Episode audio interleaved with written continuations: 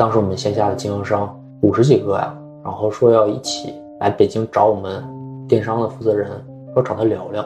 蒙牛早期的经销商啊，都是混社会的，不是过来找聊聊，就不是正常的聊聊。商战嘛，商战其实最后到最后其实就是真朴素啊，啊，没什么，你砸我的价，我断你的货。怎么说呢？比如说，你说我选没选错专业？我选错专业了。哦，我我本来是想学的是地球环境，结果我选了材料，对不对？但是也问题不大。对呀，你说我当时，比如说我想定岗，我想定在市场部，对不对？结果我误打误撞进了电商部，错了吗？好像错了，但也没错啊。然后比如说当时那么多品类，我最后选了个日文创，谁都不想要的，错了吗？好像错了，但也没错。欢迎大家收听《盲人摸象计划》第二十二期下集。今天的访谈对象依然是播客一期一会的主播大宇。在上半集中，大宇讲述了他经历的东北魔幻现实。显然，故事并不会到此为止。在下半集中，大宇还将继续讲述他的十年。如果我们用最简单粗暴的方式概括大宇离开第一份工作以后的故事，那大概就是辗转了三家互联网公司。踩中了两个所谓的风口，成为了一个三十岁的 P 八，然后顺利毕业，被裁员。由于众所周知的原因，越晚进的经历越没办法说得太详细。不过，大厂宫斗的那些事儿，其实大抵也就是那么回事儿。在访谈的后半段，我们聊了很多，比如九零后算不算是吃到了时代红利的一代人？比如在巨大的时代不确定性面前，个人努力。到底有没有意义？比如，当潮水退却的时候，我们除了躺平，还能做些什么？显然，我们谁都没有能力真正意义上回答上述问题。不过，借用大禹在结尾的话说：“我们不歌颂苦难，更不歌颂对你施加苦难的人，但我们还是应该再撑一撑，既是为了撑过去，为了撑过去以后不一样的风景。”也是为了撑开来，为了让那些汹涌的未知撑开来一个新的世界。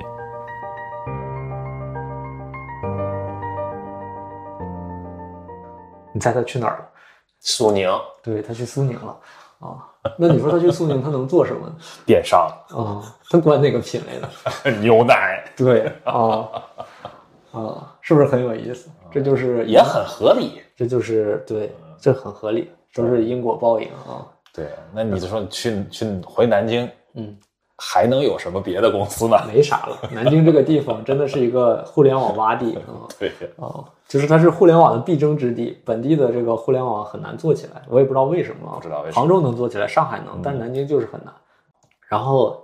他管我，他是我对接的采购啊，然后他是我之前那个，就是我倒也没逼走那个大姐，就是但是从结果上来看。就是我把她逼走，她要替她的闺蜜出头，那肯定啊哦！但是生意总要做的呀，然后她也不至于直接出头，所以呢，她就做了一心理呗。对，她就恶心我还好，她就给我下套嘛。我举个例子啊，比如说当时我们内部有一条红线，特仑苏六十五块钱一箱，是蒙牛的整个的现金流、利润流不能动，因为一旦动了，你的利润就下降了，你财报很难看。是，所以这是平台。公司的整个集团的红线，谁也不能动这个价格。那当时特仑苏有一个活动，那个时候他会在里边送一些这种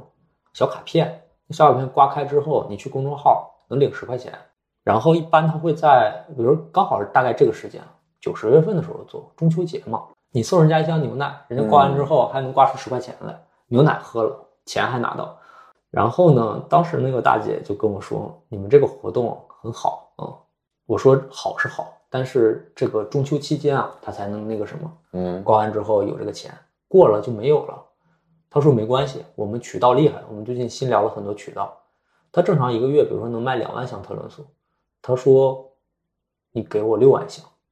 我能卖光。我当时也是刚做嘛，我需要证明自己，因为他一旦下了这个六万箱，这个诱惑太大了，是我的任务就超额完成了。是啊，而且不是我当。月当季度任务超额完成，当时九十月份，我当年的任务就完成了，还超额完成，我觉得很好，我就没完全的仔细去想，就是这个货是不是真能卖掉，因为他承诺他能卖掉嘛，那我选择相信他。所以人不能相信自己想相信的东西。当别人给你一个你想相信的东西，让你去相信的时候，你多想想，很可能他在下套。嗯啊，缅北的人也都是这样的。以我们今天的职场经验来看，这个确实是好到让人不可能相信。对呀、我太感动了，我我手里就缺这个任务，刚好差这么多，你就给我怼上了。啊对怎么这么恰到好处呢？对呀、然后我没犹豫，我说我给你了，但是我们讲好价格不能破。他说没问题，不不破啊。然后呢，中秋节期间也真没破，他就卖。然后中秋节结束之后，他来找我了，他说还有五万箱牛奶卖不出去了啊。然后他说他内部申请了一笔费用去清货，然后比如说六十五的牛奶能不能五十九卖，或者四十九卖啊？我说不行，我说这个，而且我忘了，应该是过了一个半月，甚至快两个月的时候，嗯退货我也退不回来了，他才来找我。他说我来清掉，但是要降价。我说不能降，我说这个东西不太行，你只要挂了之后会有连锁反应，你先降，然后一号店降，然后天猫降，京东降，所有东西都降完之后，整个渠道就乱了，然后我们线下就会过来找我们，然后说你们在乱价，然后整个集团这个事情就很很危险。然后他把我的 QQ、微信、电话同时拉黑了。然后我去南京找他，他不见了。哇，我觉得你这真的，你这两年半的经历真的是好丰富啊！对呀、这就是我的第一份工作呀、真的，才两年半。嗯，而且真的就是高端的商战往往采用最朴素的手段。很简单，拉黑你就行了。对对对对对，拉黑你呗。然后然后我不给你发邀请码，你连门都进不去。对啊，嗯，就这样。嗯，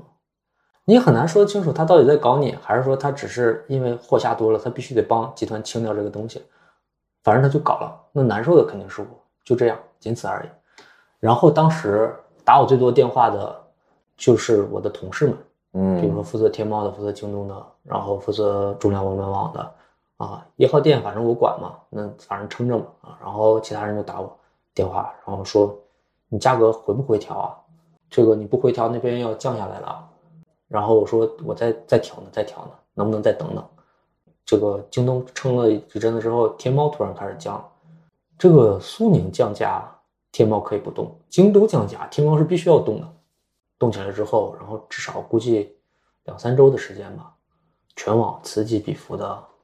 五十九的特仑苏出现了，后边甚至四十多的特仑苏也出现了啊、然后线下就乱成一锅粥。一年啊，一年这个东西一年要卖一百个亿啊，你线上你能卖多少？那时候我们整个盘子可能也就十几二十个亿，但是你知道乱了整个价格体系啊，所以当时我们线下的经销商五十几个呀、还是多少？然后说要一起来北京找我们电商的负责人，就是我们当时 CEO 说找他聊聊。蒙牛早期的经销商啊，都是混社会的嗯啊、因为线下你要能有这个铺货能力，你肯定有些社会关系。对，我是过来找他聊聊啊，就就不是正常的聊聊啊。当时就这个事情场面都到那个样子啊，然后他还是拉黑我，不见我啊。后边他把货清完了之后，至少手机没拉黑我，电话终于能打通了，然后货卖完了啊。然后这个事情就是，我们当时就是为了让这个京东和天猫去回复正价，就当时都到什么程度，他还不不回复价格，就货没多少了，可能还有个几箱或者怎么样，还是这个价格在这挂着。我们让京东和天猫先把价格回到六十五块钱，然后最后别人都回复完之后，他才回复到六十五块钱，就是它是最完整的破价，就是从开始到结束，它经历了一个最长的一段时间，它从头破到尾，从来没有想过说把这个价格回过来，嗯，最后是觉得这个事情不能做得太过，所以就回过来了。那个时候其实应该已经十月份快结束了，大概可能就是，比如说我们现在看就是下个月吧那样时间。然后我算了一下，我当年的任务也完成了，嗯，然后我去找我的领导说，我们能不能做一个事情？我说我想给苏宁断货，我说不只断特仑苏，全都断，我不给他供货了。然后我领导很支持我，嗯他说可以，反正你任务也完成了，所以十月份吧，十一月份、十二月份，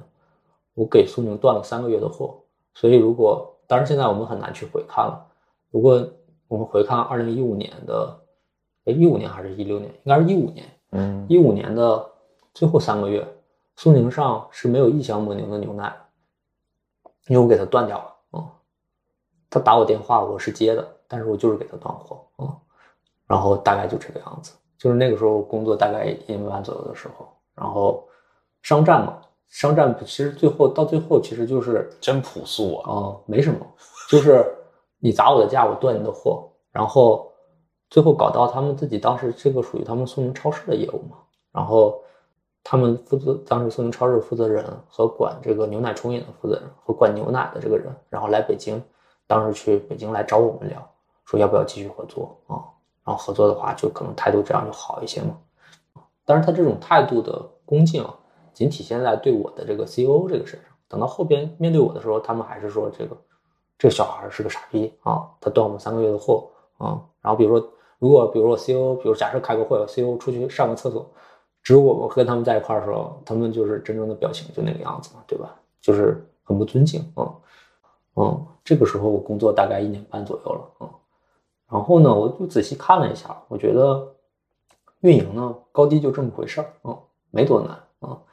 当时可能稍微有点技术含量，就是比如说你去天猫开个店，这个复杂一点，因为就是这样，你又做里边的图嘛，你又再买里边的流量嘛，可能还要买一些所谓的淘客什么，我也不知道当时有没有淘客，它更复杂一点。但是当时我们做的是这种自营，那我把货供进去，然后给你让利，然后我可能把一些明星的权益给你，然后我们谈好活动，那图什么的或者流量转化他们来谈，他把货给我们卖掉就好了。所以我当时看，就除非当时我在做天猫旗舰店，不然的话电商也没什么好做的。然后呢，我就跟我领导说，能不能再给我个机会？就是我说我不想做运营了，但是当时有另外一个背景，就是说我们特仑苏这个事情发生了之后，集团觉得你们就在乱搞啊，这么重要的产品你们把价格给砸了，是啊所以后边集团想说的就是，你们卖产品以后能不能分开卖？线上的特仑苏和线下的特仑苏可不可以不一样？线上的牛奶和线下牛奶可不可以不一样？嗯，这个在电商早期确实有很多这样的讨论。哦，这就是你要不要做线上专属定制的产品。对，但定制产品的调整啊，可以浅定制，也可以深度定制。我举个例子啊，特仑苏线下流通最大款二百五十毫升乘以十二这样的一个箱规，那你可不可以做二百五十毫升乘以十六？线下是没有这个规规格的。嗯然后呢，然后你在上面印着电商专专供专属，其实里面内容物都是一样的，这是一种方法。其实东西没调，包装也没调，东西还是这个东西，我只给多给你四个，但是我可能还是卖六十五一箱，这是一种方式。比如说我们当时真卖真果粒也是，真果粒你正常买就是十二个，一个口味儿，我们给你十六个，四个口味儿，四乘四啊，也是一种方式，可以的，没问题。然后当时呢，就是要这么改嘛，改来改去，就是我们做这个事情做的比较嗨，然后说能不能再做一些深度的，就是稍微多改改，比如说至少我们先把包装改了，改成我们专属包装，能不能干？然后所以当时就是因为我现在也很感激那个 CEO，然后姓唐，唐总，唐总很信任我，然后说做呗，没问题，支持你啊，去做吧啊。然后但是我也不会做，我没学过，还是要从头学。我们当时的背景就是一六年了，那个时候国际奶源的价格暴跌，然后挤压国内的牛奶的价格，国内牛奶的奶农奶根本卖不出去，因为奶价降得太低了，他们就倒牛奶。在这个背景下，然后我说那我们就也别那个这么就是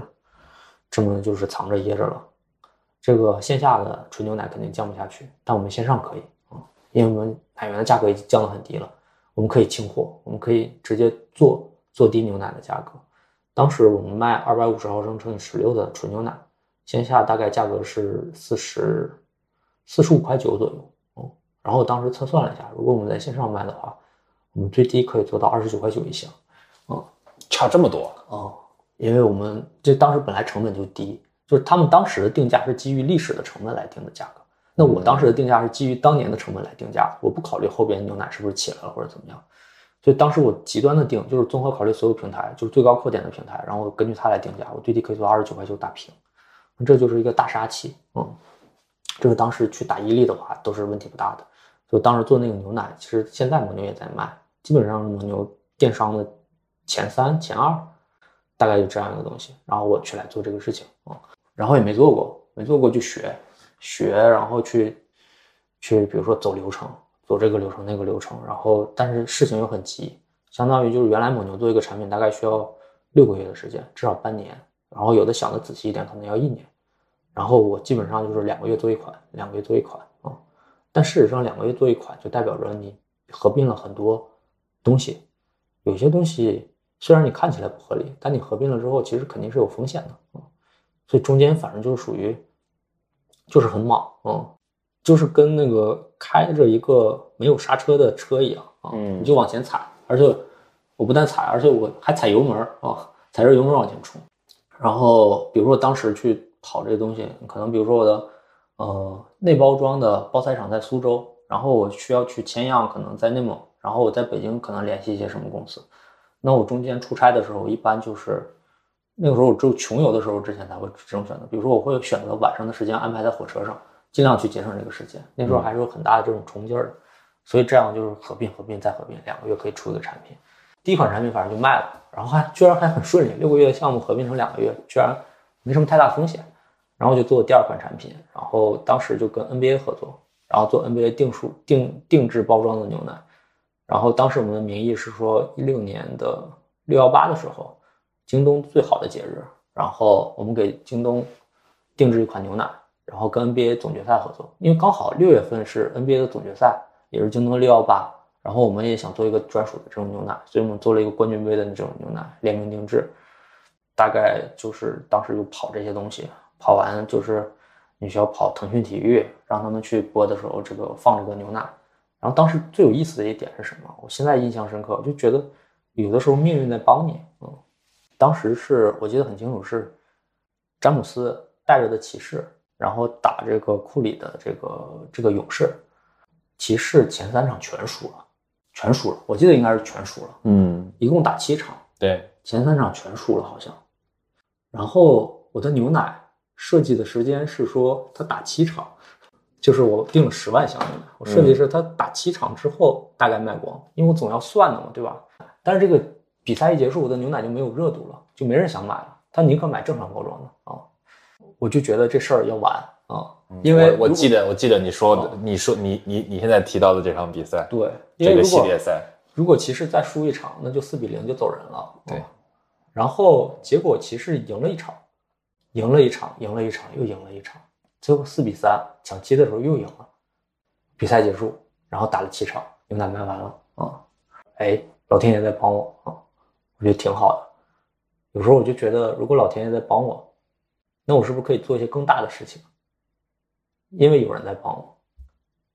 有神明啊、有神明的话，那我可以想一些更大的事情，做一些更大的事情。然后我再看一下电商的部门，最核心的就是运营和商品，差不多了，差不多了，可以走了，所以就走。当时其实我也想去京东，也想去阿里，但是蒙牛当时在电商圈没什么名声，所以我当时只能去每日优鲜，因为我做的是严格意义上讲牛奶也是生鲜食品嘛，对对对，所以去了每日优鲜，然后大概了解了一下电商视角，就是你怎么去看流量你。去每日优鲜做什么的？什么岗？项目经理啊，然后当时是在它的战略部，因为每日优鲜会有自己的主线业务，也有一些支线业务。主线业务就是他自己那个商城业务嘛，半小时打啊，然后做几个城市，然后做配送、做食品的供给。但是这个业务，它做的数字不足够大，嗯，但是你要融资的时候，你又需要一些大的数字。是，那它就有两种选择，第一种，开辟更多的城市，但事实上这是一个盈亏平衡的一个模型。比如说，他当时在北京，或者在深圳，或者在上海，这都是一些好城市，它的网点足够密集，需求足够多。对，他在北京，比如说开一百个仓库，然后它产生的销售，销售产生的净利足以覆盖这些仓库运行的成本，甚至还能产生一些盈余，那这就是个好城市，对吧？但是当时在一六年的时候，中国这样的好城市很少。非常非常少，那你就是在赌，你在赌中国能崛起，中国这样好城市越来越多。但是就算你赌得起，投资人也赌不起，对吧？你不能把这个事情绑在一个那么不确定性的性的这些事情上，所以我们就有一个所谓的战略部，去做一些新的东西，去找增量啊、嗯但是在业务上找增量，比如说我们去开一个新品类啊，比如说我们卖卖饭团儿啊，嗯，原来你卖水果蔬菜嘛，但是我们发现我们大部分都是城市的这种白领嘛，人家也不是在你那儿买菜的，对吧？人家中午就想吃饱啊。所以呢，我们就去卖这些东西，就对标七幺幺那些快速的能速食的东西，我们去做这个东西，这东西就很难卖，因为比如说饭团儿，饭团儿保质期是三天，嗯。如果你是我的供应商的话，我今天给你下单，你做好之后，然后第二天，然后送到我的大的仓库里面，然后我的大的仓库里的饭团再进到我的一百多个小仓库里面，两天已经结束了，对，保质期只有三天，第三天就要卖了，卖不光就要扔掉啊，因为过期了。对，啊，所以就卖这种东西，然后卖的过程中，其实我觉得还挺有意思的，就是你一边要让它增长，你一边要控制它的损耗，嗯然后你让损耗率降低，然后你又不能下的太少。下最保守的方式就是你一个都别下嘛，你就不扔了嘛，对吧？但是你还是要下单的啊。所以就是这个时候就再去看七幺幺，就是那个零售的哲学啊，或者怎么样，再去看他们说他们卖饭团怎么卖。比如说他们可能会考虑天气，他们会考虑是不是在放假，是不是海滨城市，是不是游客增多。哦，对我来说也是一样的，我也要看天气，然后是不是第二天要下雨或者怎么样，然后啊，或者第二天天气是不是太好了，有点太晒，大家是不是不想出去？那我是不是可以把饭团卖给他们或者怎么样？然后我有一百多个小的仓库，然后我去调里边参数的，就有些仓库我是不是要关掉？因为根本没人买，我往里放个饭团就被扔掉了或者怎么样？调中间调，这就是运营，运营其实就是算数啊。嗯算完数之后，然后就是你把这个东西数据越做越好，这就是运营，这就是我理解的运营，其实就这么回事儿。然后比如说我们还会做一些这种高端的食材的项目，我们会做一些，比如说轻食，轻食是我们的第一个项目，第二个我们叫尖儿货啊，我们卖最贵的东西给人，比如说一串葡萄，一串葡萄，那个时候范冰冰还没出事儿啊，她在微博上秀说自己吃了一串日本的秦王，对，类似秦王，当时应该叫香印吧，那个时候秦王是现在，那时候叫香印葡萄。然后，呃，他没说多少钱，但是呢，后边我们调研了一下，一串葡萄大概三百多块钱。我们后来问了一下商家，大概葡萄我们采购成本多少钱，也不便宜，一百左右。对，一百的葡萄卖三百多，这个利率就百分之六七十，就还不错了啊。然后当时我们就想做这个项目，然后从葡萄开始做，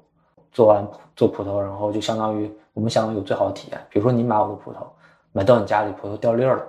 然后你说怎么掉粒儿了呢？我再给你送一串，因为我利润足够支撑。你说第二串我觉得还是掉粒儿，我再送你一串，大不了我不赚你的钱了啊，无所谓的啊。我们当时就做这种的，那个时候就一六年做这种，那个时候我觉得大家手里还是有些余钱的。对，我们的一些种子用户、有钱的用户还是怎么说，就比较更不在乎啊，就是在乎就这种体验，在乎这种就是我跟别人不一样的感觉。要的是这个逼格。啊，比如说举个例子，我们卖榴莲，嗯我们卖的就是叫干扰榴莲，它不是猫山王，也不是金枕啊。干扰榴莲我们调研了一下，就是说是泰国皇室吃的一个品种啊，也需要去去拿啊，去去边境去拿或者怎么样，我不知道他们怎么搞到的啊，就是卖这种榴莲，这种项目我们做了挺多的，就是当时会有一种荒诞感，因为我我当时还是很穷的，我没吃过这些东西，但是我要卖这些东西，嗯我给人家编造一个美好的故事，嗯，然后我不知道你知不知道有个有个有个当时啊有个有个叫 Enjoy Enjoy 的这个 app，然后我不知道很火，其实那个上面其实就是一些轻奢生活的分享啊，啊。然后呢，我们当时有一个同事是从 Enjoy 过来的，然后他就把 Enjoy 那一套编到自己这个东西上，一看就是不是《小时代》那种物欲横流的，其实就是很精致的那种，就是图片的展示啊、文字啊或者怎么样，就那种。我们做了十几个项目，然后也挺有意思的。然后后来我们就说，这个货呢，你同城配送，然后城市永远是你的限制，我们能不能打开？因为相信我们的货是好的嘛，那能不能打开做全国购啊、全国去配送？然后后来我们又去找流量，然后把这个东西最后变成了一个类似的就是社区团，不叫社区团，社群的业务，就有点几级分销啊。后边那个东西做的还挺大啊，嗯然后大概做了八个多月吧，三个项目结束，然后走人，因为呃主商城的业务我也做过了，然后主商城的人群分类的业务我也做了，然后把主商城货算到全国，然后我也做了，我觉得没有什么社会价值了，那我就可以走了啊，然后再换，然后当时做着做着，蒙牛那段加上每日优先这段吧，其实货是很重要的一个驱动因素，所以我就去了小米啊，然后去小米，因为我当时就觉得货和做货和做货之间是有鄙视链的，做智能产品肯定比做水果的强啊，做智能产品它其实中间，因为你产品足够复杂，所以你在中间可以把你很多创意想法加进去。做水果，严格意义上就是供应链生意。对，中国的水果两大批发市场，啊，江南的这个啊，广东的江南市场啊，北京的新发地，就这两个市场，大部分水果都是从这个地方集散出去。对，那你把这个东西弄好就行了啊。就是倒也不是说这东西多好做，但是更重要就是把这个信息差信息差掌握好，然后把你的这个呃供应链做好啊，可能把你的交付稳定做好就可以了啊。我当时觉得货可以做的不一样一点啊，有没有可能呢？其实是可能的啊。然后当时刚好小米有一个新的业务叫小米优品，嗯精选电商，嗯哦，这个现在回头看，应该是我，嗯，我觉得它是一个时代机会，就是不夸大的讲，它是一个时代机会。当时其实横向来看，小米优品、网易严选，嗯，还有没了啊，就是两大精选电商，嗯，国内两做的最最好的两个，嗯，淘宝精选那个是凑数的，因为我后边去了阿里了，我发现那个就是个凑数的业务。现在京造其实做的还不错啊，但是那个都是后边的事情了。对，那个是以货驱动的。当时其实大家的理想其实很简单，就是希望让消费者手里买到的货是被用心挑选过的，价格也是合理的，而不是里边充斥着以次充好充好啊，也不是说就是溢价太多。我们希望其实有一个比较好的定价机制，然后货我们是把控过的，比如说中间的质检啊，什么这些，嗯比如说资质检验啊，东西我们都要做啊。做完了之后，然后那个我们再把这个东西放心地交给消费者。所以现在来看，就是当时我们就是一个像扫雷一样，就是我们把所有的货我们按格子分，分完之后我们先做哪个，后做哪个，什么时候多长时间把这个事情做完，嗯，然后里边到底哪个地方有这种用户有需求的，但这里边有智商税或者东西不够好，我们能不能找到合适人把这东西做好，重新定价，然后把它发到我们的平台上，让继续卖。这个事情我们做了四年半，或者我跟着他们一起做了四年半。然后为什么我说它是一个时代机会？因为其实我现在在看各种电商业务，没有人在这么做。品牌做有它的局限性，一个品牌能做的品类是有限的。平台做，一般平台现在的电商平台都是做的是流量采买的逻辑。对，啊，就是它不做前置性的预判，它只做后置性的流量的增益。比如说你在天猫或者拼多多是一样的，它不去判断，比如说这是个好东西，它的判断就是说我要东西足够多，我的人群要足够多，对中间做算法的匹配，对匹配完了之后，自然会有好东西跑出来对来。它卖的好，它就是好东西。对，但这个事情是没有人的主观意识在里面的。但是我们当时做那个事情是要有人的主观意识在里面的，所以我们不停的去找中国在这个某个领域里最优秀的商户。当时我们是限制商户的数量和限制商品的数量，我们需要让商户证明自己是在这个领域里边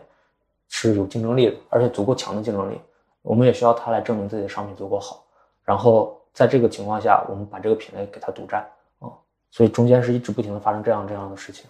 然后做了很久啊、做了很久，然后在那个里边，其实我觉得我学到了最快速的去学东西。如果真正的，呃，从学习的角度来看，那个才是我的大学四年啊，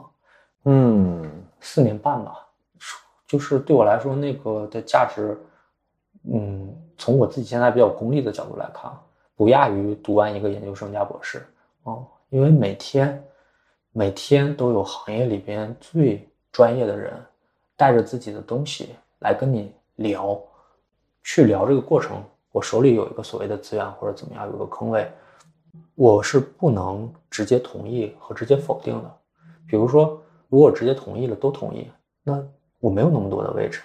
比如说你是个卖纸的，比如说还有一个卖纸的，还有两三个卖纸，大家一起过来来我聊，对，聊完之后我要选择选择一个最好的卖纸的，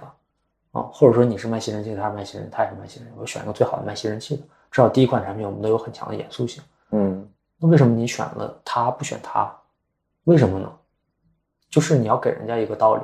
就是你选谁的道理和不选谁的道理都要说得很清楚。那这个时候，如果你不专业，给别人反馈的东西就会被攻击啊。比如说，呃，稍微善良一点的人会攻击你说你不专业，最不善良的人攻击你会说你收了别人的好处。对，所以你要给人家一个最正当的理由，说你的东西确实不好。在这个过程中，你必须得不不停的去学。当时比如说小米大概一共有一级品类，大概有十五个，我大概做过八个一级品类，因为我去的太早了，所以我不停的去学，不停的去学，不停的被挑战，不停的学，然后有的时候我都不知道第二天白天我会聊一个什么样的产品，见什么样的人，因为太快了，平台发展太快了，不停的有人过来希望跟你合作，但是你要给人家一个明确的答复，就是行还是不行，然后如果不行的话，怎么样才能行，你都要告诉他啊。所以那个时候你不是在对接一个对接一个商品，你是在帮人规划一个生意，嗯因为都是新品牌，很多人就是几个人就是小老板就过来了，三五个人，然后过来一两个人，然后说，哎，我们原来有这个资源，我觉得还不错，要不要在你们这试一下？我说可能你是不是没想清楚，然后商品，然后横向，然后大家分析再看什么样可能更有机会，然后可能你还要告诉他这个商品不行，那什么样的商品可以啊？你要帮他规划一个，然后你规划完之后，这个事情是要负责任的，你听了我的意见，对不对？你听我的意见，你把东西做出来了，我要帮你卖的，卖的过程中如果卖不好的话，我也要负责的。所以这四年不停的做这个事情，几百上千个商品就这么过来。然后为什么我说它是一个时代的机会？就是因为我来的早，所以我做过那么多的事情，那么多的商品。从国内来看，整个横着过来来看，嗯，我并不觉得还有一个比这更好的机会了。嗯然后我是被这些东西养出来的，我是被几百个、上千个甚至几千个商品，被这些所谓的专业的团队，被他们不停挑战的情况下被迫养出来的，也只有在那个时候能被养出来对，啊、但是，嗯，当然我感激这个平台或者怎么样，我感激当时的比如说一些呃管理层或者怎么样，但是这也不是说他们想养我啊、就是就是因为我干活最不要命，嗯，然后其实中间过程中非常非常的痛苦啊，你也不知道，你也不知道，就是你可能会面临很多的恶意啊，他就说你就收钱，但是我知道我没收啊，哎呀，然后然后还要你面临一些拉帮结派的事儿，为什么要提到收钱这个事情？就算我不收，也有人想收，嗯或者也有人会收，是，哦，但是我就想学东西，因为我觉得这个东西太有意思了啊、我想就是尽可能多的对接尽可能多的东西，马不停蹄的去看，然后因为我觉得这是一个好的机会。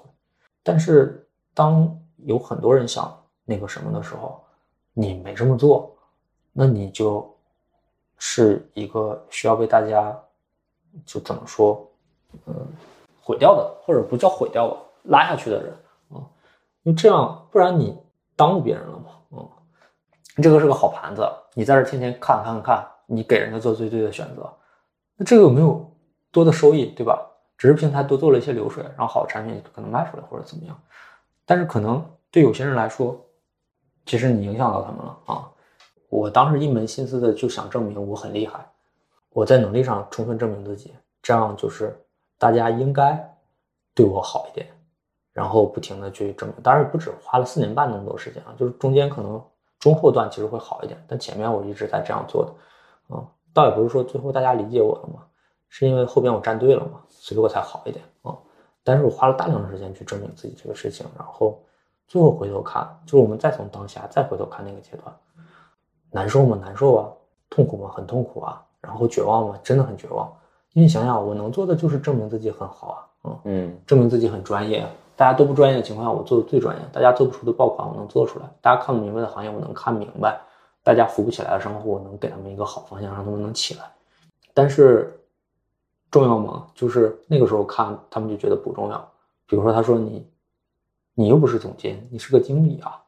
比如说你手里做过七八个类目，甚至手里最多的时候有四五个类目。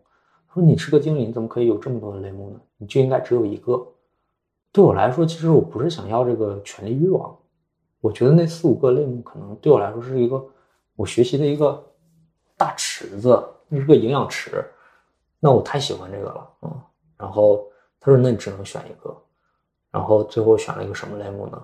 我选了一个业务体量没那么大，但最难做的一个类目。当时我选择了一个叫日用杂货，或者叫日用文创。为什么选这个类目呢？嗯因为当时我们的一级类目没那么多，只有八个，然后日用文创是八个一级类目里的一个。因为日用文创是需要跟所有类目打架的，在一个平台内部，大家会抢类目，因为你很难去绝对定义好一个类目。我举个例子啊，比如说我们说一个东西，户外的多功能刀，你说它是日用杂货，它还属于运动户外，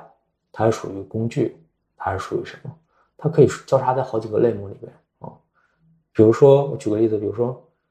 妈妈给孩子用的电动理发器，嗯，那它到底是母婴还是电器啊，还是什么别的，说不清楚。所以呢，很多类目中间是有交叉的。嗯，大家任务完完不成的时候，就都奔着交叉的地方去使劲啊，因为那是增量嘛啊，你存量已经做到头了。然后这种文创这个类目本身定义就不清晰，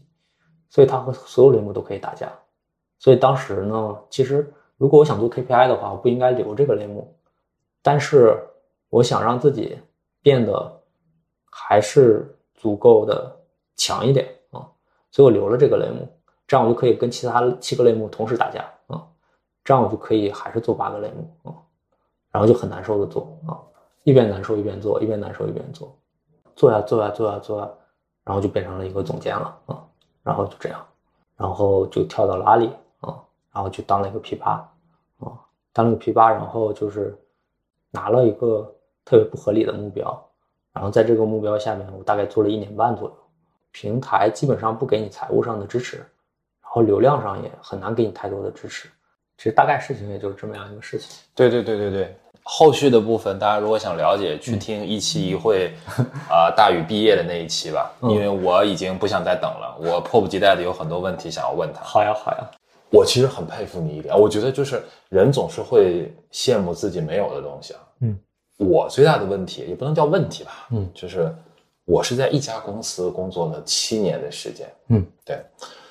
所以其实我挺好奇的，就是你怎么就那么确定说好，这里已经没有我想要去学的东西了，或者是说，我不知道这是一个你一直以来的一个思维的模式吗？就是。就因为会给我一种感觉，你在每一家公司就像去拿一个学位一样。嗯，我在这里，我我不管时间长一点或者短一点，部门多一点或者少一点，but anyway，我最后是要拿到这个学位。我可能八个月拿到这个学位，我可能四年拿到这个学位。嗯 OK，好，那我就该毕业了。嗯，好像回过头去看你的经历的时候，会有这样一种感觉，你自己事实上是这样的。嗯，我觉得两点啊，第一点就是有可能类似，但不完全一样。嗯嗯，第一点就是我会尽量看我在一个组织里边，这个组织相对跟组织目标比较核心挂钩的岗位有哪些，然后我会看这些岗位需要的能力大概有哪些，嗯然后再看自己跟这些能力上有没有一些差距。知道了之后，我就要去做了。做的时候可能到离开的时间点，我会看，基本上这些核心岗位需要具备的能力，我是不是已经都有了？就是我能不能替代掉任何一个重要的人？如果基本上可以了，就不可能百分之百可以嘛。但是只要我确定百分之七八十可以了，我觉得差不多就够了。剩下那些精益的部分不重要，因为毕竟我是一个大学基本上拿六十分的人嘛。嗯，但是我觉得工作嘛严肃一点，其实七八十分够了。第二就是，那你一直在一个基层岗位这么看也不合适，对不对？嗯所以其实我觉得，你看，比如说在小米，我可能说我当到总监之后我再走，就比如说我还会向上看，向上看，我当时比如说就是向上看看这个岗位，我羡不羡慕？羡不羡慕不只是一个薪酬，就是做这个事情他的成就感，他的工作状态，我羡不羡慕？如果羡慕的之后，我会比如说到这个岗位上再横向去看一看核心的能力模型是什么样，大概什么样，然后如果都掌握，我再往上看一看，羡不羡慕？不羡慕就不做了啊、不羡慕就换，换到一个比如说自己觉得自己想要的那个东西上，然后再试。比如说我在阿里，我往上看是个 P 十嘛，我不羡慕啊，就这样。我再往上看，我也不羡慕，我也不想当什么阿里的合伙人。哦、我有我追求的东西嘛。其实我追求的东西有一些东西，就是我们在微信上不是聊过嘛。其实相对来讲，它还是比较形而上的一些东西。嗯，那而些且就是那个 P 十什么的，那个合伙人那些东西，他还不配折磨我到那种程度啊。对，我觉得怎么说，就是嗯，其实我到此时此刻，就是这个时间点，我会更多的去理解到说，因为我来的路上就在听你毕业的那一期嘛，哦，其实我会更多的去理解你当时说，呃，你这个毕业了之后，就就不说毕业了，就是你、嗯就是这辞职就是被了之后，辞退了。对啊对对对嗯，拿到 N 加一，对吧？嗯那段时间在看，在看很多纪录片，然后包括在想说怎么样能够有这让这些好的东西、好的作品能够被看到。嗯。我来的路上，我在听的时候，我其实我一开始是有点不太理解的。哦。因为你不知道这个人是从哪里一路走过来的，你嗯你你你你那个时候对他的认识，对大宇的认识，对吧？嗯就只是一个刚刚拿了离职补偿的嗯，阿里的 P 八。对，但是我在听完你小米的这个这个经历，包括前面一开始整个这十年的工作的经历，哦，我现在我现在还是挺能理解你在试图去表达一些什么东西。我去表达这些东西，其实不是为了炫耀，嗯就是因为我走过了一些很难的时间，但这种难呢，嗯，有一些是因为我的性格造成的，但有一些确实是因为环境造成的，或者因为一些环境的不公平、不公正的原因造成的。当时我陷入到这种困境的时候啊，其实我是比较无助的啊、但是我又没办法去靠任何人，我只能靠自己走出来。当时，当我我记得我和红尘聊过《漫长的季节》，就是最后收尾的时候，我说过一句话。其实那个时候我还是很难受的，因为我刚刚被解职，然后所以就是还没走出来。但是当时我说一句话，我就说希望，如果我们有听众在一个漫长的季节里边，他很难熬的话，啊，我希望他能那个好受一点，能走出来啊，或者有一天能走出来。这个就是我分享一些东西的一个基本的想法吧，就是因为我只能靠自己走出来。但是我觉得走出来这个过程呢，其实它是可能有一些借鉴意义的。那我如果把它说出来，如果它能帮到哪怕只有一个人，那这个价值就是很大的啊。如果能帮到人就很好。所以，但是我不会说教，就是我不会说就这样是对的或者那样是错的。我觉得没有严格的对和错，我也不了解每个人的呃生活的家庭背景啊，或者社会关系啊，或者怎么样。我只能把自己给抛开，哦，比较诚实的把自己给抛开。我就是这样的，然后我是这样走过来的。如果可能有人有类似的经历，他看到抛开的我这么过去之后，他至少能看到，比如说，他能看到一个时间轴，你知道吧？就比如说，可能很多人陷在一个困境里，他觉得就只能停在这里了。但是你稍微撑撑，可能还能再往前走两步。嗯我想告诉他的就是，如果你撑撑走两步，你再回看，就是不过如此。嗯，而且你变得更强了啊。是如果我们以一个后见之明的眼光去看的话，嗯其实几乎从一五年开始的每一步，嗯，都在最好的时间上进入到一个最好的电商的细分领域。我可以这么说吗？你觉得？嗯，我觉得除了阿里这段都是，因为阿里其实我觉得已经进入到它的衰退期。某种程度上，你进阿里是一个结果，是的，嗯，对，是对你前面就是这么、这么长时间的一个奖赏的结果吧，或者是一，个他买了我当时的能力嘛。嗯对，嗯，今天的很多人，很多的即将要毕业的大学生朋友们，嗯大家会觉得说，时代的红利已经没有了嗯啊！就算你大于你再天纵英才，对吧？嗯今天不会再有一个环境去做一个精选电商了。嗯，对这件事儿，只能发生在二零一六年，只能发生在那个时候，只能嗯发生在这个镀金年代的尾巴上。嗯，到二零一九年才是所谓的消费品红利的时候，嗯，然后就结束了，嗯，很快。你会怎么看？你会怎么看？就是因为一定会有两种不同的声音，一种声音是说你就是很幸运嘛，嗯啊，不管因因缘际会、阴错阳差，每一步都走在最最恰当的那个时间点上面。嗯你再早一点、再晚一点，可能都不行。嗯，这当然是这这一定是一运气，有运气的，嗯。但但反过来，其实我觉得在你讲的过程当中，包括我其实来之前，我自己心里也会有很多预设，我知道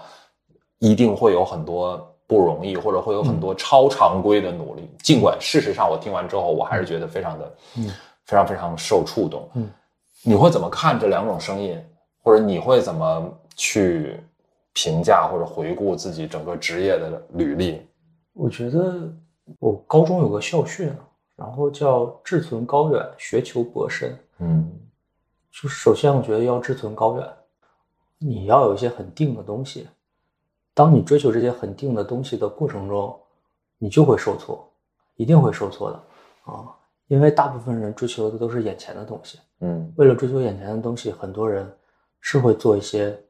可能有一些下三滥的事情，或者说有一些可能做一些很短视的事情。但是那个远方的东西，我觉得我们要有能力把它具象化。比如说我去经历到这些，并不是因为我想在阿里当个 P 八，或者说我去一个创业公司，然后未来帮他上市做一个副总裁。我觉得这都只是一个过程。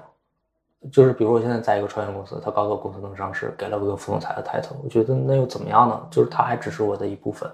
就是经历的一部分，他也不是我的顶点。要有一个那个稍微高远一点的东西，嗯那个高远的东西，当你去落地它的时候，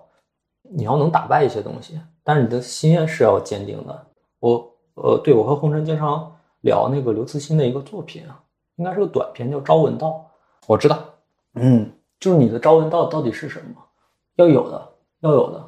就是什么时候想，确实也都来得及，但是越早越好啊。就是我的朝闻道，其实包括去跟你聊我的这个早期在东北的社会关系和家庭关系，呃可能高中的时候这个事情是定的，嗯，我希望这个社会能尽可能的公平一点，我希望能越来越多的人能去追求公平和自由，这个不只局限在我自己身上，那就是我的道啊，我的朝闻道。如果能实现的话，其实我希望能为这个事情上。哪怕稍微推一下，我力量有限啊、嗯，但是能做到一点，我觉得就足够了。要有一个这样的东西，当你去为了做这样的东西的时候，你就会发现自己的力量太弱了，那你就要去去一些这种力量强的、有影响力的地方去积蓄这些东西。嗯、呃，我很难说就是当下这个时代有什么特别明确的时代机遇，我也说不清楚，因为我觉得所有事情可能现在我在聊这些东西也是马后炮。比如说，我们一四年的时候，我当时毕业，当然你选择读研，我我就直接工作了，我也不知道，对吧？就是我只有一个 offer，就是去去当一个管培生，我也不知道后边有什么。昨天就是我刚满三十二岁，三十二周岁嘛，然后我不打游戏，我真的不打游戏，但是就高中、大学的时候，室友推荐我打那个《暗黑破坏神》，然后我第一次打游戏，然后就是你走到那个地图，走过去之后，地图才会点亮嘛。你走回去地图才点，走回地图点。我现在给大家描绘的是一个我点亮过之后的地图，是哦、嗯，但是你是可以去点亮它的，但是你带着一个很定的东西，你去点亮那个地图就好了。你必须要去触碰那些你有恐惧的、你不知道的东西，因为你有一个要你完成的使命，你不能原地不动。你原地不动，你那个东西就是假的嘛，啊、你要动起来，动起来之后你要走，你要走出去，走出去之后你要让自己越来越强大。你才有资格说这个东西是不对的，就是还是我说的那个观点，就是，嗯，我知道哪些东西在我看来是对的，哪些是不对的，我不能骗自己说不对的东西其实它也合理啊，不合理，不合理就是不合理，我只能说，有的时候我只知道它是不对的，但我改变不了它，但是如果有一天我能稍微改变一点点，那我觉得我就做对了呀，对吧？在这个过程中你去碰撞，那你就会和怎么说，当下这个时代。最有能力去改变一些事情的一些，不管是组织，还是一家公司，还是一些什么东西，你会去找的，你会去找他们的，你会跟他们发生关系，你会找到他们。这个过程中，你就会变厉害，变强大。你变强大了之后，你还是有那个很定的东西，倒也不是说就是很功利的，就是我要赚越来越多的钱，我要越来越大的影响力，不是那些权利欲望和金钱上的欲望，就是因为我要完成一个事情，嗯，这个事情很重要，嗯，所以我要就是。换啊，或者找啊，或者走啊，就是那你把自己看成一个个体，你把外边的事情看成一个整体，你总要去循序渐进的把这个事情改变，这个事情完成啊。如果能完成，那是最好的；但如果完成不了，就像举个例子，就像打台球一样，那我台球打得不好，但是如果把那个台球推得离袋口近一点，别人最后把这个球打进了，没关系啊，我觉得可以的，啊，可以的啊，这就是能干一辈子的事情了啊。嗯。我我我不知道我这样问会不会显得我有一点冒犯哦，不会的。我想包括你在阿里一定也能够看到，就是对于今天的年轻人，他们如果想要进入阿里，可能真的是比我们那时候可难太多了。嗯，你会觉得机会在变少吗？变少了，我觉得是就是变少了。嗯，就或者我我这么说吧，说的更直白一点，嗯、就是你是一四年进入到职场嘛？对，是的，一四年进入职场，一个没有实习的。二幺幺的同学，嗯，而且可能不是那么排名靠前的二幺幺，我们实话实说，是的，确实是他能够拿到一份，嗯，今天看起来其实还是不错的，还算不错的吧，就是上市公司嘛，大企业的管培生，嗯，然后因缘际会一路能够在三十岁的时候拿到阿里 P 八这样的一个嗯 level，嗯，对于今天的年轻人，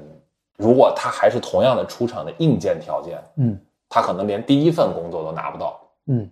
我不，我就是因为我不太，就是确实我我们现在不是一个刚毕业的年轻人，所以不太好去完全共情这个事情。但是其实我是认同你刚才说的第一件事儿，就是现在机会越来越少了，少了很多。嗯，因为你想，其实对于一个年轻人，你什么都没有嘛，对吧？什么都没有的一个年轻人，嗯，最好的选择就是去一个蓬勃发展的一个行业。野蛮生长的行业，对，因为你你在一个存量市场里，你很难有足够多的机会证明你自己，对吧？对，这就有点像没落的东北一样，对吧？你在你在没落的东北，你只能花钱去买一个工作，对吧？嗯就是没有那么多的机会了。然后，但是如果你在朝气蓬勃发展的，比如说我们说，呃，你在深圳深圳对，如果你在深圳的话，那是不一样的，就是不用花钱，真的需要你过去啊，因为这个里边有广泛天地啊，就是广广大的天地，可以大有作为，真的可以大有作为。我觉得年轻人就是，首先我不能站着说话不腰疼啊，就是我觉得我就是赶上了我的时代机遇啊，或者我们那个时代的一个很好的机遇，呃，虽然是误打误撞的，但是我是时代红利的一个收获的人啊，这个是有运气成分在，肯定有运气成分。嗯，同样的，跟我一样的人，就比如说比我比我再好很多的人，都未必能获得这样的机会啊。是，但是我觉得年轻人就要去有增量的地方，不管是城市还是行业的选择。就比如说我我们拿今年是二零二三年，甚至明年是二零二四年，我们拿二零二四年和二零一四年我毕业的时候比，就是比不了的。所以这种比较其实只能会让人失望，但是它不会让你更接近你想要的东西。但是你就是可以理性的看，二零二三年和二零二四年到底是什么样，哪些东西是你应该接受的，那就接受，只能接受。这个不是在 PUA 我，比如说任何人不能改变的，为什么不接受呢？就是因为你的脑容量也是有限的，对不对？你要给一些事情先做好你自己的预判的答案，做好之后这些东西就不要想了，想的是说你能参与、能改变的东西是什么，那你就去改变它啊。所以我觉得总会在过程中能找到一些东西的，但是我不会做一些比如说说教式的这种东西，比如说哪个行业好，比如说哪个城市好，我我我也不能完全知道，而且我这个对这个事情不能完全负责，对，因为我现在只是往回来推论嘛，我只能说刚才说的那些东西是我能负责的说的，认清现实，认清这是一个什么样的社会，我觉得挺意外的。嗯我意外的点在于说，因为你也知道说，像我们现在到这个年纪，对吧？我们身边一定有很多朋友，或者一定有不少的朋友，已经属于年少有为的人，在三十岁的时候到一个相对比较高的位置上的人呢，会很忌讳或者不太愿意那么细枝末节的去谈论自己的成长的经历或者整个职场的经历，嗯也更不愿意去谈理想主义。嗯。对。嗯他可能会更愿意去谈说是投资机会在哪里、嗯嗯啊，未来行业发展的机会在哪里？是的，你觉得你一直都是这个样子的吗？就是这种，嗯我们就叫他理想主义好了。嗯，我觉得基本上是，基本上是，就是，呃，我考虑过，就是要不要，呃，当然我不会选择骗人啊，我要不要，比如说不去，不去真实的表达自己啊？首先从功利的角度来讲，我觉得真实表达自己，嗯、是一种高效率的方式，交友的方式，或者说去 social 的方式。当我真诚的表达自己的时候，我没有骗自己，我也没有骗大家，我是这样的人，对不对？那这个过程中本身就是一种筛选。是，呃，认同我的人、接近我的人，他知道我没有在骗人，嗯、他会更接近我。但是有一些人他会就是排斥嘛，那排斥他就远离我嘛。那我觉得这种远离对我来说我是可以接受的啊、因为我觉得我内心比如说足够强大的情况下，有些不重要的人远离就远离了啊、还有一些人他可能会装作跟你很像，然后来接近你，因为可能总归有可能你能给一些人带来一些所谓的利益嘛，对吧？然后那你就过程中你就可以去辨别嘛。哦，我觉得无限的真诚肯定是廉价的，我的真诚其实也没有那么廉价，所以我会有限的去释放真诚。嗯，比如说我的真诚去释放出去，那我换回来的东西是什么样的东西？他是否觉得这个真诚是廉价的？在这个过程中，我会慢慢的把自己的不管是所谓的人脉关系还是社会关系，包括家庭关系，我重新梳理一次。梳理完之后，我就会大概有一个，嗯，我觉得对我来说还是很重要的圈层。那其实这样我就可以精力有限的去维护好这个圈层就行了。嗯那剩下的圈层其实就不停的过滤就好了。对我来说，我通过这种方式去过滤完，那就是我不想去维护那么多的复杂关系。嗯，这是我很舒服的一个相处状态。这是第一点。第二点，其实我刚才一直在说的，嗯，我觉得我的经历是有一定的代表性的，因为我不是一个富二代，我也不是一个官二代。我现在经历到的一切，我觉得我应该还算是一个从一个相对底层的家庭，对吧？然后当然是，嗯，而且真的是靠你自己的努力。对，所以我觉得它有一定的代表意义，就是当，因为我觉得底层它更有一定的这种基数更大嘛，所以我觉得它能对更多的人有一些这种帮助。如果有一些人在走这样的一个一条路的话，那我觉得我能至少希望吧，他们能看到就是有一些可能性，这些可能性能让他走得更踏实一点，或者走得更坚定一点，或者说走的至少能看到前面两步是什么样。因为我有的时候就是我没有从来说就是自己是个多强大的人，就是强大是一步一步开始变过来的。那至少中间经历到一些东西，我也会很慌乱、手足无措。那我至少希望，比如说我真真实的表达这些东西，他能看到，呃，可能也不一定非要手足无措。其实只要你是对的，你再往前走，你再回过了头看，就是，嗯，不过如此啊、很多人很多事儿也就不过如此。嗯嗯，你是可以走过去的，嗯，但是因为人，就像我刚才说，只有你脱离这个环境回看的时候，你可能才能想得更清楚一些。那我至少能把自己抽离出来，变成一个模型，然后大家看到这个模型的时候，就知道原来这么样也是可以的哦。那这个模型就就需要足够真实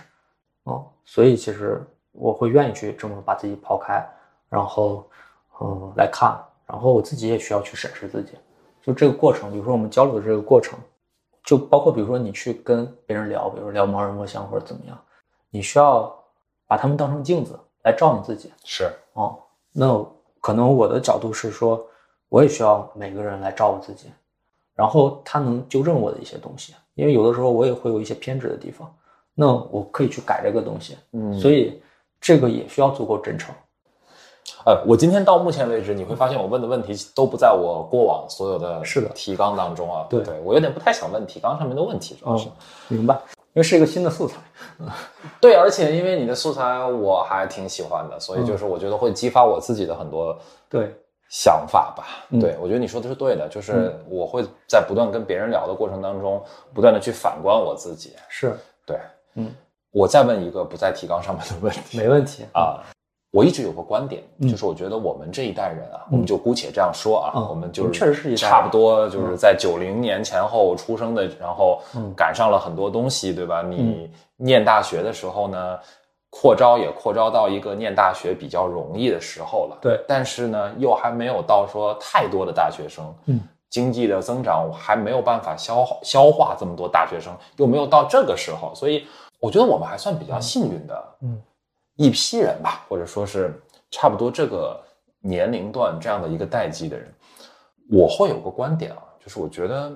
我们和我们的父辈之间的很多矛盾，今天本质上是因为我们所经历过的变迁，所或者说我们所见到过的各种各样的机遇也好啊，可能比父母他们这一辈一辈子还要多。嗯啊，这这不是说我们多么天纵英才，多么多么厉害，而这就是时代的机遇。某种程度上，嗯，很多时候我们的矛盾也好，分歧也好，其实是来自于这里。嗯我不知道你会你你会怎么看？嗯，和父母的分歧吗，对，我父母和自己其实很多时候都有分歧。嗯，那当然，那肯定啊，他们会跟我说，比如说要做一个特别善良的人，或者是尽量不要跟别人起冲突啊、这样的话可以平平安安过一生。甚至我爸妈，我爸没有，我妈现在还劝我要不要考一个公务员。我我我倒不是说公务员好或者不好，但是其实很明显，公务员不应该是我未来职业生涯的一个选择。对嗯就是他很难成为一个选择。基于我这样的性格，基于我这样的家庭背景，我也很难成为一个优秀的公务员。哎，所以其实某种程度来讲，我也有在逃避一些就是跟父母的冲突，这个是没办法的。但是我会尽量的在这个过程中吧，去跟他们尽量沟通。就他们也很偏执，然后我也很偏执。我最开始选择就是说直接就是把这个冲突放大，然后大家都别聊了，就掀桌子嘛啊。但是我又觉得这样有点残忍啊，所以我会就是在一些这种没冲突的时候，就是尽量的去跟他们聊一些自己相对真实的想法。然后这是第一点，第二点，有的时候我会虽然可能在工作中或者怎么样，我会可能稍微强硬一点，但是有的时候我会时不时的跟他们示弱啊，就是说自己其实。也没什么办法啊，就软的硬的都有啊。比如硬的我就掀桌子了，软的的话我再不示弱，再不就是真的坦诚的聊，就我就是这么想的啊。但是还是有的时候改变不了，他们接受的教育和我们接受的教育不一样，特别是我的父母和我可能就是大家的教育程度差的比较多嘛，然后我们经历的世界看到的世界又不完全一样，你很难跟他们描述一个你眼里的世界。因为他们眼里的世界就是那个样子，眼里的世界就是这个样子。我只能说，在我往前行进的过程中，能不能尽量的，比如说兼顾一些他们的对我的一些预期和诉求。举个例子，比如说他们觉得哦，你需要有个房子，或者你需要有一笔稳定的收入，或者你需要有个后代，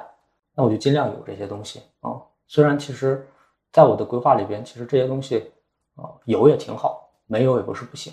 但是因为他们加入这个期待了，那我会先沟通。然后，如果沟通完之后，他们还是不能理解，然后甚至可能会，嗯，这么说不太好，比如说不停的骚扰我啊，那我没办法啊，那我尽量满足他的这个预期啊。但是我知道，当特别大的冲突产生的时候，当我和我爸妈的预期产生冲突的时候，只能二选一的时候，嗯，我觉得我们还是选自己，因为路走错了，如果是你自己的选择，你可以抽自己的脸。但是你把选择权交给别人，走错了，你也不能抽你父母的脸。所以真到了那个时候，就还是选择自己要走的路。好，嗯，回一回访谈提纲上的问题。好，呃，我其实有三个问题是特别想问你的。嗯嗯，第一个问题啊，马上毕业快十年了，对吧？嗯，呃，我很想知道说，十差不多十年前，嗯啊，本科毕业的时候，你有想象过自己？三十二岁是什么样子吗？就是因为那时候二十来岁嘛，我会就是对三十岁感到恐惧啊，因为我觉得好像不只是所谓的三十而立吧，就是我很担心三十岁的自己是个碌碌无为的中年人。嗯，好像那个时候很多事情都定了啊。然后比如说，因为我会往周围看嘛，比如说往父辈看或者怎么样，我觉得他们那个时候基本上很多事情都定下来了。但是是在那个当下的背景下，以你能收集信息的能力去来审视你的三十多岁，你注定会有这样的恐惧。现在再来看的话，我觉得这个恐惧不完全存在，因为我可以每一年去回看前一年，我觉得还是有一些不同的变化的。比如说生活的素材有没有变多，你经历的事情有没有变多，那你自己离你想要的事情有没有更进一步，或者稍微近一点？那其实是有的。只要这个过程在进行的话，那其实，嗯，就代表着我之前那种恐惧可能就，可能有一部分是想多了，嗯，但是这个事情是不是没意义呢？我觉得有意义啊，正是这种恐惧也驱动了自己去做一些改变，是，哦，所以就是人嘛，有的时候就是用自己正面的情绪和负面的情绪一起驱动自己，然后走到一个那个比较定的那个东西，嗯，这些都很重要啊。现在再来说。呃，我觉得我自己对自己的三十二岁吧，啊，我觉得状态还是相对满意的，啊，所以甚至没有什么后悔的。因为怎么说呢？比如说，你说我选没选错专业？我选错专业了，啊，我我本来是想学的是地球环境，结果我选了材料，对不对？但是也问题不大。对呀，你说我当时，比如说我想定岗，我想定在市场部，对不对？结果我误打误撞进了电商部，错了吗？好像错了，对吧？但也没错，啊。然后比如说当时那么多品类，我最后选了个日文文创，谁都不想要的，错了吗？好像错了，但也没错。对和错，我觉得主要是在于，它都是服务你的，你的人生经历都是服务你的人生的故事主线的。只要它在你的故事主线上，它就没有错。嗯，所以甚至我都觉得挺好的。如果再重新经历一些东西，比如说它不是这些事情，它有了一些变化，它变成另外一些，我觉得如果我主线没变的话，那我还是挺满意的啊，所以很难不满意啊。所以对四十二岁有什么期待吗？我之前就是就是因为听你和你老婆聊过，就是复旦有一个很厉害的老师叫王德发啊，不叫王德发，叫王德峰。王德峰对，王德发显得好像我们在说一些 啊，我们在说一些空耳骂人的话一样啊。王德峰，嗯，对对对，我是前两天还是上个月在 B 站刷过王老师的视频，对对然后他讲了，其实三十岁是而立，四十岁不惑，五十岁知天命。我觉得这就涉及到你刚才说一点，就是父母他们先而立后不惑，五十知天命，六十耳顺，这是一个在那个时候的社会结构，他们不得不经历，或者是经历的比较顺利的情况下，才能达成的一种结果。嗯但是我觉得，因为我们被一些信息撑大了，因为我们被一些经历撑开了，所以我们是可以同时做到耳立不惑知天命的啊。怎么说？我可以在三十岁的时候耳立，同时捕获，同时知道我的天命是什么，然后剩下就是做了啊，就是行，就是知行合一。嗯，那我希望我四十多岁的时候再回看三十多岁的时候定的那些东西，至少能不能多完成一些？但是它不是一个 KPI 啊。倒数第二个问题，嗯，你觉得存在一种被过分高估的美德吗？很多吧。我觉得说实话，很多。嗯，这个一下子进到你脑海当中的会是什么？与人为善，嗯我觉得与人为善是一种不看条件的妥协。在你的主线任务里边，如果没有与人发生冲突，你可以与人为善；但是在你的主线任务上，如果有人去阻拦你的主线任务，那时候为什么一定要与人为善呢？啊、如果你认为你的事情就是对的，它很定，真的是对的，那我觉得要当仁不让。啊、我看所有的事情就是都会先怀疑，就它到底是不是对的，因为所有事情最后它变成了现在这样的结果，但不代表它最开始就这个样子的，对不对？就是最后它因为各种原因变成了现在这个样子。道德这个东西，就有的时候就像一些人去约束另一些人，但是在这个约束的过程中，人是很难没有私心的，所以他会带着一些颜色或者带一些目的。那我能不能把这些东西剥离掉，还原一下？所以我并不觉得当下的很多道德一定是他刚开始的那个样子嗯啊。当然，就哪怕他回到刚开始那个样子，我依然会怀疑他，就是最开始的时候是不是对的。所以我觉得我们要，如果能有能力的话，我们要构建一套自己的东西，至少我们自己是认可的。所以我们很难说有一些东西它一定是不道德或者不正确的。嗯，从你的角度去出发，你再重新审视一些东西。嗯最后一个问题，最后一个问题啊，你也你肯定也知道最后一个问题是什么，对不对？嗯啊，我不知道，因为每个人对最后一道题其实会有他不同的理解。有的人会觉得说、o k 那可能是我想知道你有没有过去的一些遗憾啊，这可能是一种理解，对吧？也有的人会觉得说是 somehow 好像是在对现在二十二岁的年轻人做一个喊话或者怎么样。嗯嗯。But anyway，我们回到这个题目最原初的我的一个叙述方式，嗯。那可能就是如果你有机会穿越回去，嗯，遇到十年前或者九年前，anyway，你你你可以挑一个你觉得合适的时间，嗯，遇到你自己，你可以跟他说一段话，你会跟他说什么呢？假设是十年前或者九年前都可以。九年前，比如说那就是我刚毕业工作的时候嘛，那时候整个人其实是乱的，嗯，就是是被推着走的一种状态。是啊，因为你的力量很小，外边的力量太大了，所以就是东一下西一下的，嗯，然后会非常怀疑自己。如果真的需要说的话，其实那肯定其实还是告诉自己嘛，就是其实给你足够多的时间，你可以变成还蛮厉害的一个人啊。其实有的时候没必要慌乱成那个样子，就是因为有的时候就会被逼到基本上，有的时候就是在崩溃的边缘嘛，很多次、很多次、很多段、很多次都会在崩溃的边缘啊，没必要就是把自己怎么说吓吓成那个样子吧。但是实话说，如果真的有这个机会，我会不会说呢？我可能就不会说，因为因为把你逼到那个份儿上，可能你才能变成更更清醒，或者是更更能接近自己想要的那样的目标的一个人。如果没到那个份儿上，就很难接近自己想要的那个模型，总要逼的啊。只是希望就是不要那么痛苦吧啊。如果能呃轻轻松松走过这个阶段，当然是好的。哎，只是我就觉得不要劝啊，不要劝啊。所以我是觉得，比如说，如果我们有一些听众啊，其实是一样的，这些东西真的挺痛苦的，但是真的有用啊。就这不是说风凉话，它真的有用。不是歌颂苦难，哦，我不歌颂苦难，我不歌颂。第一，我不歌颂苦难本身；第二，我不歌颂对你施加苦难的人。嗯，如果有人对你不合理的施加苦难，你应该做的是应该把苦难施加回去，还给他。但是撑过去的自己其实还是很棒的啊！撑过去之后，风景确实是不一样，只是要撑一撑，撑过去才能看到。有的风景就是撑过去才能看到，你不撑的话，你就还在新手村，对吧？所以我倒觉得不劝那个十年前的自己，撑撑撑就好了啊。那我相信自己能撑一下，啊，就还是选择相信自己。所以就是刚才说没什么后悔的，我觉得撑过去都行，就差不多啊。